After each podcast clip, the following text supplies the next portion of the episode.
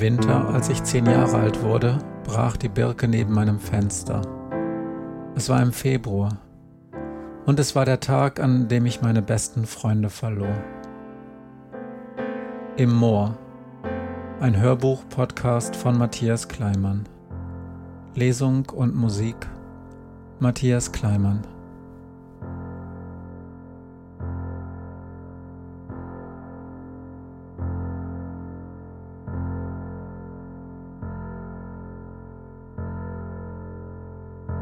Abfall. Andreas? Mein erstes richtiges Klavierstück hieß Lied der Meermädchen. Im orangefarbenen jungen Pianisten erster Band. Beim Üben nachmittags dachte ich an die bleichen Schwestern der kleinen Meerjungfrau. Sie schwammen neben dem Hochzeitsschiff des Prinzen im Wasser. Ihre Haare hatten sie geschoren, um sie bei der Meerhexe hinter dem Torfmoor gegen ein Messer zu tauschen. Ein Messer, das die Meerjungfrau dem Prinzen noch vor Sonnenaufgang mitten ins Herz stoßen musste, damit sein warmes Blut auf ihre Füße floss, die Beine in einen Fischschwanz zurückverwandelte und ihr Leben rettete. Was ist denn los mit dem? Andreas, wach auf! Wachet auf, ruft uns die Stimme, war eins der Lieder in der Bläserfibel. Glenn und Jerry waren noch dabei, als wir damit anfingen. Meine Fibel hatte ich noch von meinem Vater geerbt. Der hatte vor 20 Jahren mal Flügelhorn gespielt. Über den Noten waren noch immer die richtigen Griffe notiert. In dem Lied ging es um einen Wächter, der von den Zinnen herunter die Stadt aufweckte. Ich hatte vergessen, warum. Vielleicht Feinde oder Gott oder Jesus oder alles zusammen. Oder es ging um das Ende der Welt, das man nicht verpassen sollte. So wie es eigentlich immer irgendwas zum Nicht-Verpassen gab, zum Singen, zum Beten oder zum Bereuen. Voll der Spacko. Er hat doch die Augen auf. Einmal haben wir im Posaunenchor statt Übungsstunde einen Dia-Vortrag gehabt. Mit Bildern aus dem heiligen Land. Da waren eine Menge Steine, Löcher, Scherben mit Schildern davor und Leute mit Sonnenbrand und weißen Sonnenhüten. Sie nannten das Gemeindefreizeit. Ich war heilfroh, dass meine Familie im Urlaub nach Dänemark fuhr. Was ich ganz gut fand, war das Geburtstagsblasen sonntags nach dem Gottesdienst. Als Anfänger durfte ich selbst noch nicht mitspielen, aber ich hatte schon mal zugeguckt, als der Posaunenchor bei meiner Großtante an der Tür gespielt hatte. Sie fand das wirklich schön, sie hatte Tränen in den Augen. Bestimmt auch, weil sie wusste, dass sie jetzt schon richtig alt war. Denn der Posaunenchor kam erst bei 80 Jahren, dann bei 85 und dann jedes Jahr. Sie wünschte sich als letztes Lied Näher mein Gott zu dir aus dem Kulu Choralbuch und das passte ja auch ganz gut. Eigentlich wäre es gut gewesen, wenn Jerry oder Glenn noch im Posaunenchor wären. Sie waren ja nicht dumm oder unmusikalisch, das wusste ich sofort, als Glenn die Europe-Kassette mit Final Countdown und Carrie eingelegt hatte. Musik berührte ihn mehr als der ganze Scheiß in der Schule und Gerds Wutausbrüche. Oder Jerry vor zwei Wochen, die uns wutentbrannt aus ihrem Zimmer geschmissen hatte, als wir hereinkamen und aus ihrem Kassettenrekorder in voller Lautstärke Solange man Träume noch leben kann von Münchner Freiheit dröhnte. Die war richtig sauer. Dabei hatten wir Jerry überhaupt nicht ausgelacht. Das mit dem Posaunenchor war bestimmt nicht wegen der Musik schiefgegangen, auch wenn das nachher alle gesagt hatten. Das Problem war aber was ganz anderes. Es war mir eingefallen, als Herr Liebrecht den Dia-Projektor aus dem Instrumentenschrank im Gemeindesaal geholt hatte. Der Instrumentenschrank bedeckte die ganze linke Wand des Raums. Eigentlich waren es nur eine Reihe hoher Türen aus Holz. Hinter diesen Türen gab es unterschiedlich große Regalbretter und Schubladen, wo Instrumente, Noten, Taschen, Notenständer und auch der Dia-Projektor aufbewahrt wurden. Der Schrank war proppenvoll, aber es gab für alles einen Platz. Auf den Schubladen und den Regalbrettern waren gelbe Schilder angebracht, auf denen genau stand, was wohin gehörte. Und genau so war der Posaunenchor auch. Er funktionierte nur, wenn jeder von uns genau in eine der Schubladen reinpasste. Wenn wir gebraucht wurden, holte Herr Liebrecht uns aus der Schublade mit dem richtigen Schild raus, und wir machten das, was er sagte und was in den Noten stand. Und wenn wir nicht gebraucht wurden, saßen wir still in den Schubladen. Und wenn man Trompete, zweite Stimme spielen sollte, aber nicht in die Schublade mit dem gelben Schild Trompete, zweite Stimme reinpasste, dann musste Herr Liebrecht eben so lange pressen und quetschen, bis es irgendwie ging. Und genau das funktionierte bei Glenn und Jerry nicht. Glenn wurde zerquetscht. Jerry aber ließ sich nicht pressen und quetschen und trat Herrn Liebrecht in die Eier. Ich ließ mich gut quetschen.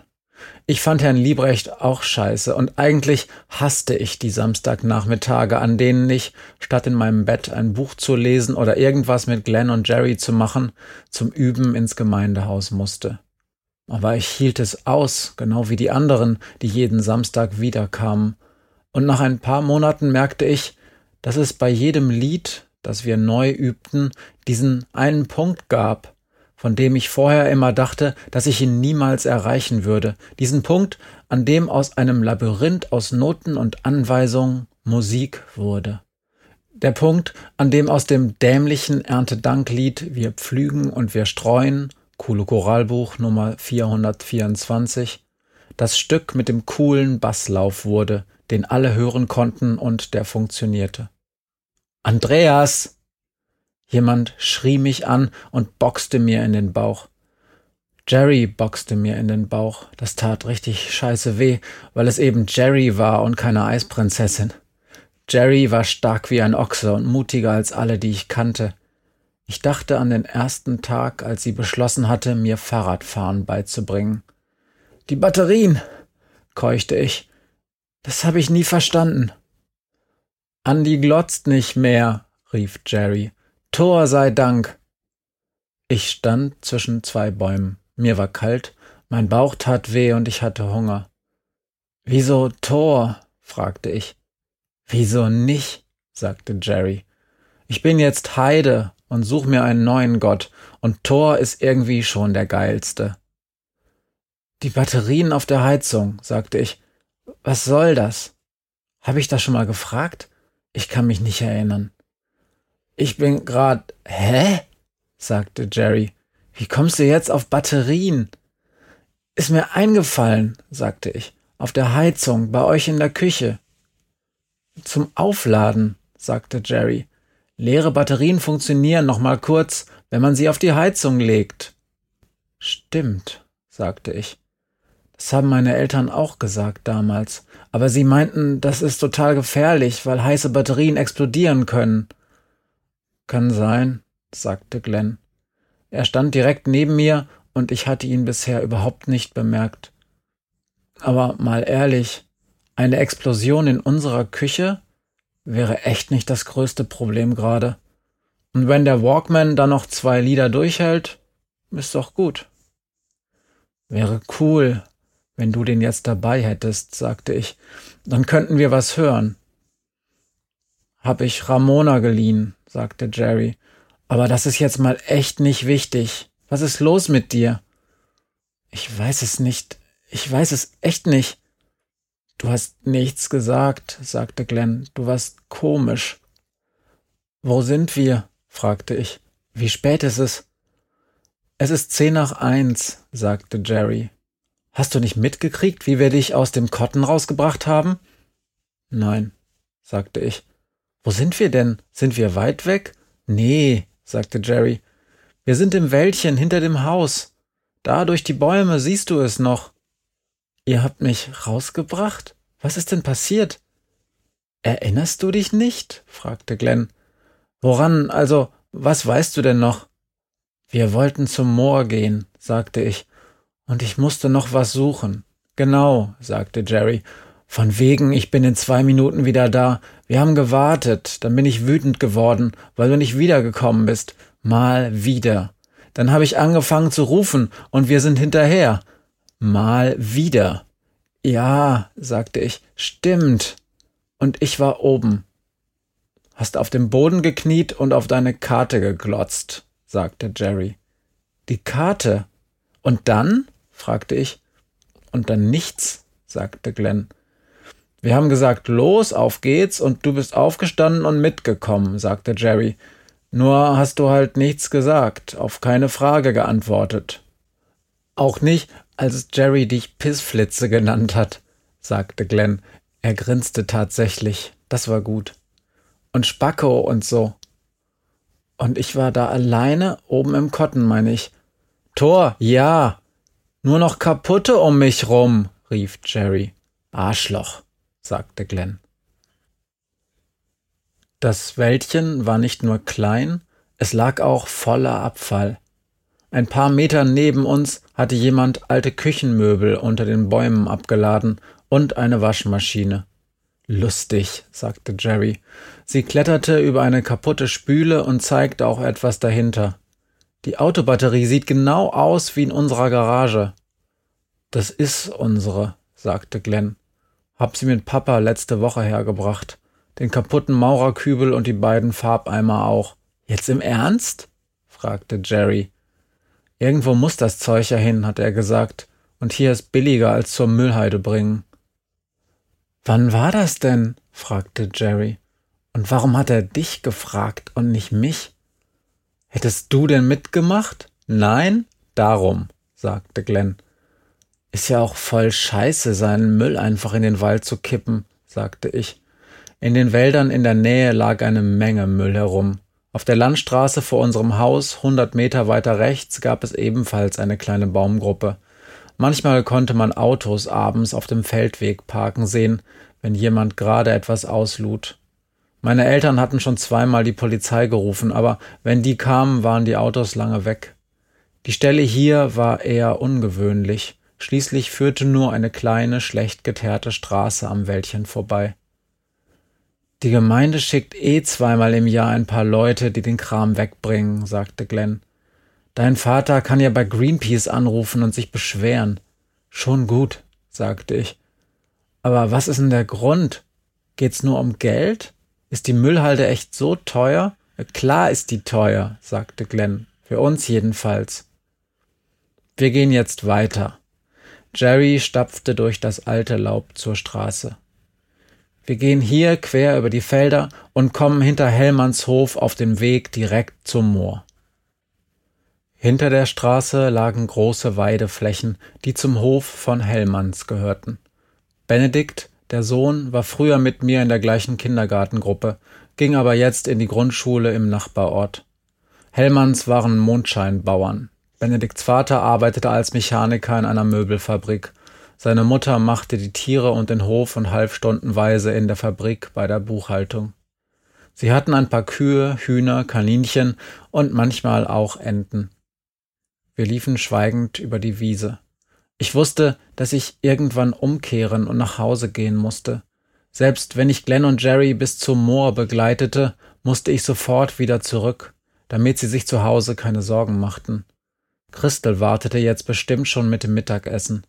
Sie würde irgendwann anfangen, nach uns zu suchen. Auch Glenn und Jerry sagten nichts, und bestimmt dachten sie auch gerade darüber nach, wie es weitergehen sollte. Zum Moor, klar, aber das Moor war nur irgendein Ort. Wahrscheinlich war es einfach die Grenze dessen, was wir bisher von dem Land um uns herum gesehen hatten. Es gab im Herrn der Ringe diese Stelle, an der Samwise Gamgee mit weit aufgerissenen Augen über die Grenzen des Auenlands hinwegschaute und zum ersten Mal die Wälder jenseits des Flusses sah. Er würde bald darauf zum ersten Mal die Elben sehen, und Frodo sang das Lied Die Straße gleitet fort und fort in dem es am Ende der ersten Strophe hieß, Ihr laufe ich müden Fußes nach, bis sie sich groß und breit verpflicht, mit Weg und Wagnis tausendfach, und wohin dann? Ich weiß es nicht.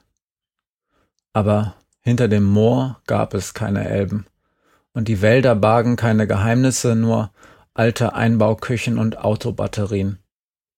Kennt ihr den? fragte Jerry plötzlich. Wir waren am Ende der Wiese angekommen und vor uns lag ein schmales Stück Acker. Dort stand ein kleiner Mann und stützte sich auf seinen Spaten. Er bemerkte uns im gleichen Augenblick und winkte uns heran. Jerry zuckte mit den Schultern und ging auf ihn zu. Glenn und ich folgten ihr langsam. Als wir näher kamen, erkannte ich ihn. Es war Benedikts Opa. Er fuhr manchmal in einem alten Bulli durch die Gegend und verteilte Blättchen seiner Gemeinde mit irgendwelchen Bibelsprüchen, Bildern von Jesus und anderen Kirchentypen. Ich hatte noch nie allein mit ihm gesprochen, aber meine Eltern meinten, er wäre harmlos, auch wenn sie seine Blättchen immer sofort ins Altpapier warfen. Eich schickt der Herrgott, rief der Alte und winkte uns näher an sich heran. Er sprach das euch dabei fast wie Eich, genau wie meine Uroma es früher getan hatte, und auch meine Oma sprach ein bisschen so. Vielleicht kam Opa Hellmann genau wie sie aus Ostpreußen, dachte ich. Denn auch das Herrgott kannte ich von ihr. Und mir fiel ein, dass der Herrgott jetzt gerade nicht so ein gutes Thema war. Doch Jerry antwortete schon. Nee, der schickt uns garantiert nicht, sagte sie, und ich war froh, dass sie Thor, ihren Neuen, dabei nicht erwähnte. Der Alte hatte seine Hände auf das Ende des Spatenstiels gelegt und musterte uns mit zusammengekniffenen Augen. Neben ihm auf dem Boden lag eine Markkauftüte. Das wird sich erst noch weisen, junger Freund, sagte er. Er schaute uns nacheinander an, erst Jerry, dann mich und schließlich Glenn. Er lächelte und wandte sich an Glenn. Dich kenn ich. Du bist der ältere der Eickmeier-Jungens, nicht wahr? sagte er. Wer sind denn deine beiden großen Freunde hier?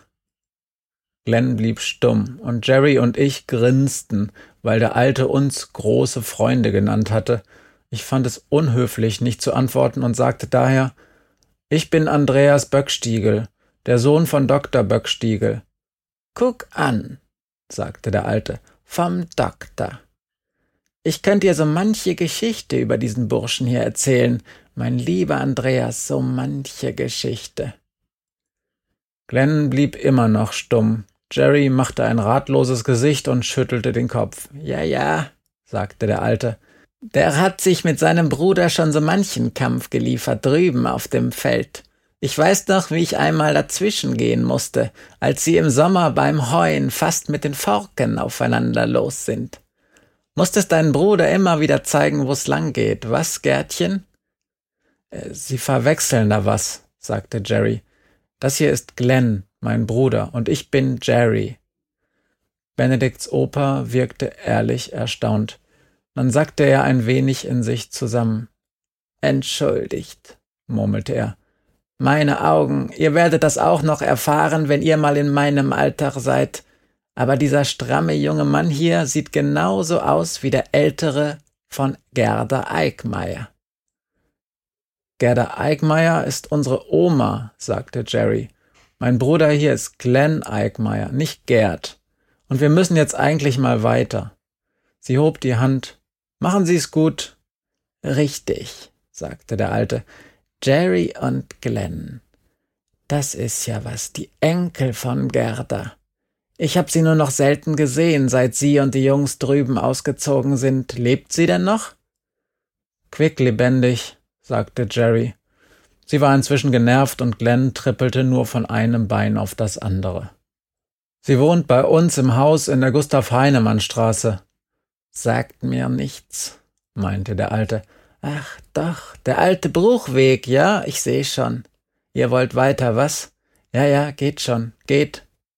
Glenn stieß mich mit dem Ellbogen in die Seite und nickte mit dem Kopf in Richtung des Alten. Ich wusste nicht, was er meinte und sah ihn fragend an. Die Papiertüte, zischte Glenn so leise wie möglich und nickte wieder in die gleiche Richtung. Bewegt sich. Er hatte recht. Wenn man die Tüte ein paar Sekunden beobachtete, sah man, dass sich im Inneren etwas bewegte.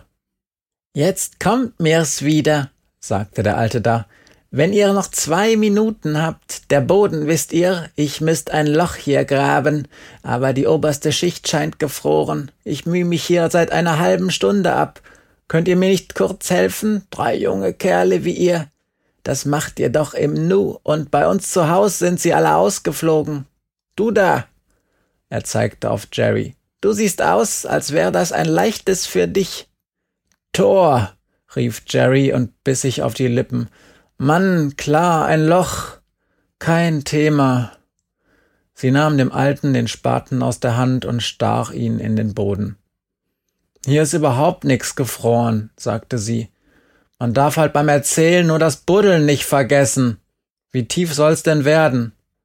Sie trieb den Spaten in den Boden und warf die lehmige Erde auf einen Haufen neben sich. Jerry, zischte Glenn ein paar Mal, bis sie ihn schließlich bemerkte. Die Papiertüte. Ja, seht ihr, sagte Opa Hellmann da. Die Tüte, genau.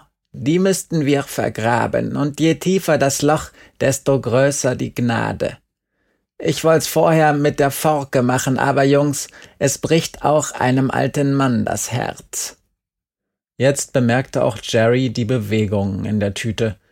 Sie rammte den Spaten in den Boden und wandte sich dem Alten zu. Hey, was ist denn da überhaupt drin? fragte sie. Ja, das ist eine traurige Sache, sagte der Alte. Die Getigerte hat's mal wieder geschafft. Hab sie erst heute früh auf dem Heuboden entdeckt und ich such schon länger. Kommst du erst nicht drauf im Februar? Und jetzt sind die Jungen schon drei Wochen alt. Ist viel leichter, wenn sie frisch geboren sind. Dann reicht es einmal mit der Schute auf den ganzen Wurf. Was? rief Jerry. Da ist eine Katze drin? Sie ticken ja nicht richtig.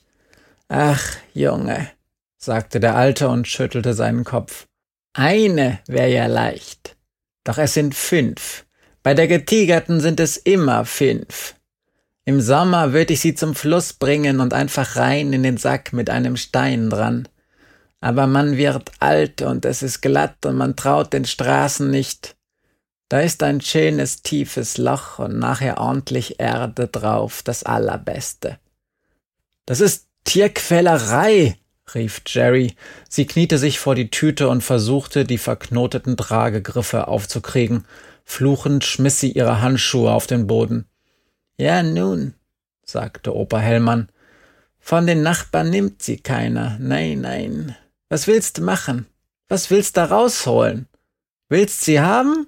Bitte, nimm sie mit. Die Getigerte nimmt sie nicht mehr zurück. Das ist verloren.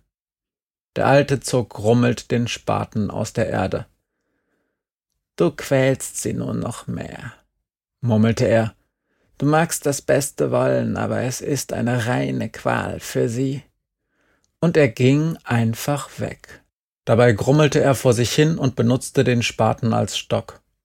Nach ein paar Metern hielt er an, er ließ den Spaten auf den Boden fallen und drehte sich noch einmal zu uns um. Ich lass den Spaten da, Gärtchen, rief er uns zu. Falls du's dir überlegst, lass ihn einfach liegen, ich hol ihn dann morgen. Ist ja auch gut. Du meinst es ja nur gut. Wer wollt's dir verdenken, armer Kerl? Und er ging weiter. Ein paar Mal stolperte er fast über eine Furche, aber bald schon hatte er den Rand des Ackers erreicht und schlurfte auf das Haus von Hellmanns zu, das fünfzig Meter rechts von uns hinter einer dicken Hecke stand. Meinte er jetzt dich oder mich? fragte Glenn, doch Jerry hörte ihm nicht zu. Sie hatte die Griffe inzwischen gelöst und öffnete die Tüte. Oh mein Gott, sagte Jerry, die sind ja noch winzig. Ich beugte mich über sie. Die winzig kleinen Kätzchen bewegten sich wenig. Nur einmal versuchte eine, über eine andere zu klettern. Das Kätzchen ganz rechts in der Tüte war ganz still und ich sah, dass es blutete. Die Tüte hatte an der Stelle, wo das Kätzchen lag, ein Loch. Glaubst du, das kommt von der Forke? fragte ich Jerry und zeigte auf das Kätzchen und das Loch. Ach du Kacke, sagte Jerry. Auch Glenn beugte sich über die Tüte. Die erfrieren schon, sagte er. Fuck ja, danke für den Tipp, schrie Jerry. Sie griff nach dem Sack mit Glenns nassen Sachen und schnürte ihn auf. Wir legen sie hier rein. Das ist besser als in dieser verdammten Papiertüte. Sie formte aus Glenns vollgepinkelten Klamotten ein Nest und stopfte zusätzlich ihre Handschuhe oben in den Sack, dann nahm sie ein Kätzchen nach dem anderen aus der Markkauftüte und ließ sie in den Sack gleiten. Als sie das fünfte anhob, zögerte sie und ließ es wieder in die Tüte sinken. Es ist schon tot, sagte sie. Die Augen sind. Weiter kam sie nicht. Scheiße, sagte ich. Der alte Arsch, sagte Glenn. Seine Casio piepte zweimal. Es war 14 Uhr. Christel würde sich Sorgen machen.